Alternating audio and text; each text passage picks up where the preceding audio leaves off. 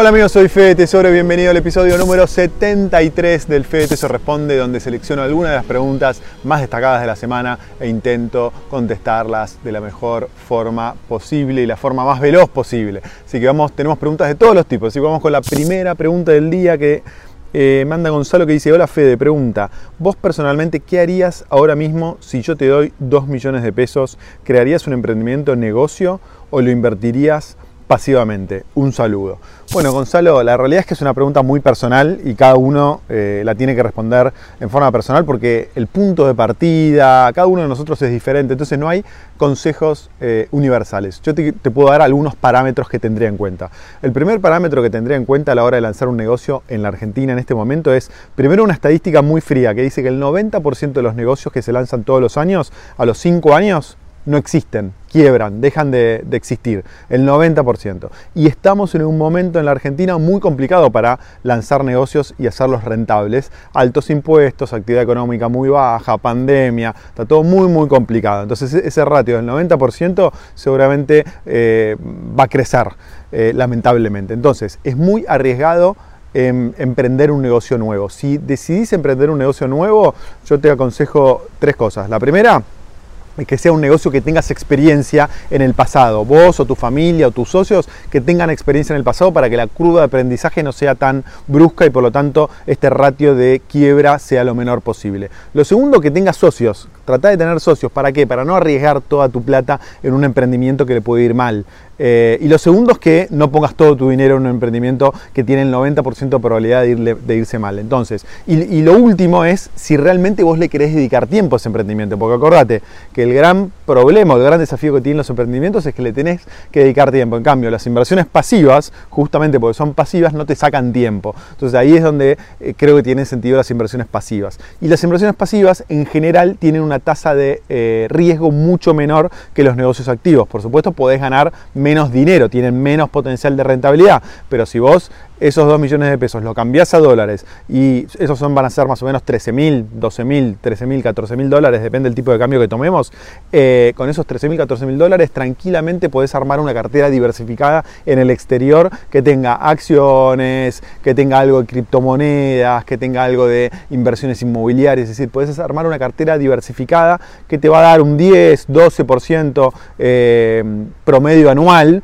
si tenés suerte, eh, y si no querés ponerte a arriesgar en criptomonedas, pero va a ser mucho más seguro que eh, lanzar un nuevo emprendimiento con todo el tiempo, energía y riesgo que eso implica. Pero esto con la idea de darte algunas ideas generales, pero después cada uno de nosotros tiene que tomar esas ideas en, formas, en forma uniforme. Vamos con la próxima pregunta que dice... Ariel, buen día Fede, te escribo desde Comodoro, siempre te sigo, sabes, quiero comprar Cardano y no puedo, creo una cuenta en Binance, pero no tiene wallet propia, también entré a, pero está todo en inglés. ¿Habrá alguna wallet en español que me recomiendas?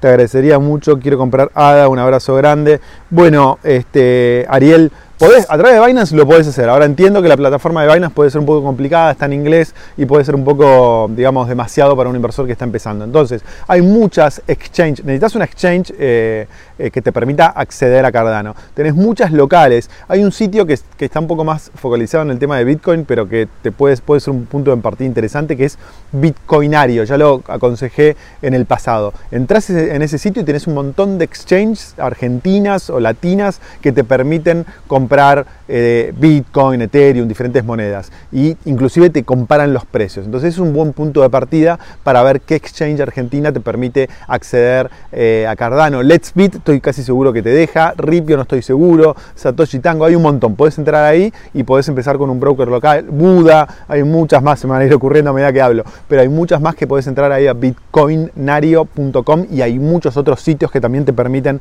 acceder a un, a un directorio de exchanges eh, en español y de esa forma empezar. No es difícil, eh, dale para adelante nomás. Vamos con la próxima pregunta que dice Bernardo, dice, Fede, tenemos, somos cinco dueños, aclara, entre comillas, 300 hectáreas productivas en Córdoba. ¿Recomendás vender para invertirse en el mercado financiero o un mix de financiero y algún departamento o propiedad de uso comercial. Bernardo, bueno, esta pregunta está relacionada a la primera pregunta que contestaba. Creo que es algo muy personal, te tiro algunos parámetros. Todo lo que es inversiones en campos en la Argentina son inversiones que tienen poca rentabilidad eh, pero también relativamente bajo riesgo, ¿no? Porque cuál es la probabilidad que desaparezca tu campo. Es, tangible, digamos, tenés 300 hectáreas productivas, es tangible. Ahora, tenés que pagar un montón de impuestos, tenés que ocuparte tiempo, salvo que lo arriendes el campo, tenés que ocupar mucho tiempo. Las inversiones financieras vas a tener más potencial de rentabilidad, te vas a tener que ocupar menos tiempo, eh, pero un riesgo mayor, obviamente, hay mucha más fluctuación en las inversiones financieras. Y después mencionaste las inversiones comerciales,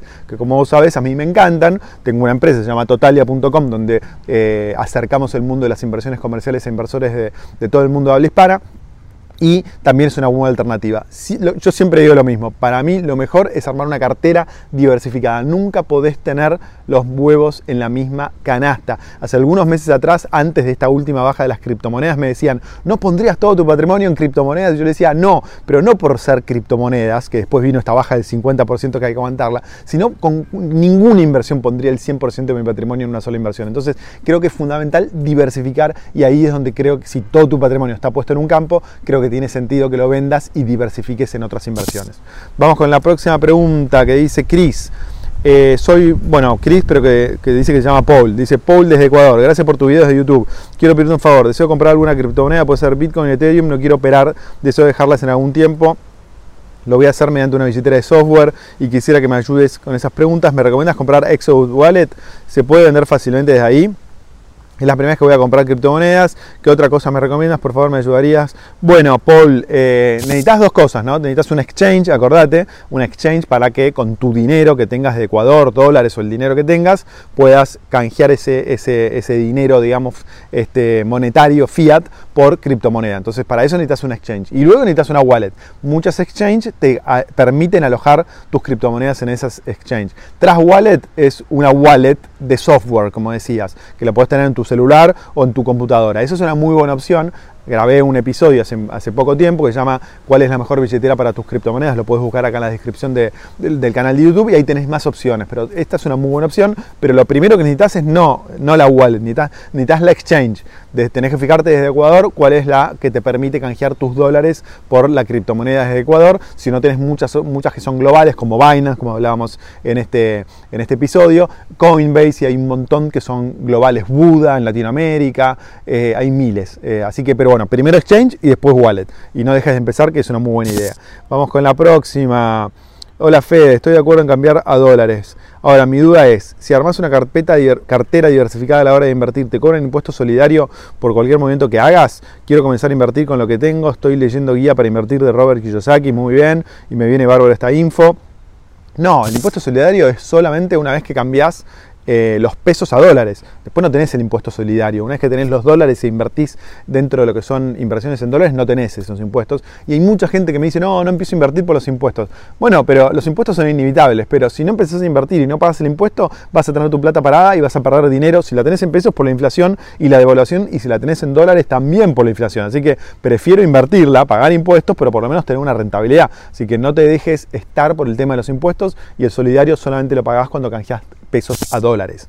Y vamos con la última pregunta, dice Fede, para el próximo programa esta pregunta, ¿cómo ves la alternativa de abrir una cuenta en el banco suizo digital Ducascopy y de ahí fondear brokers del extranjero? Sí, me parece bárbaro, es un banco suizo que te permite abrir cuentas en, en, eh, forma digital eh, para cualquier persona.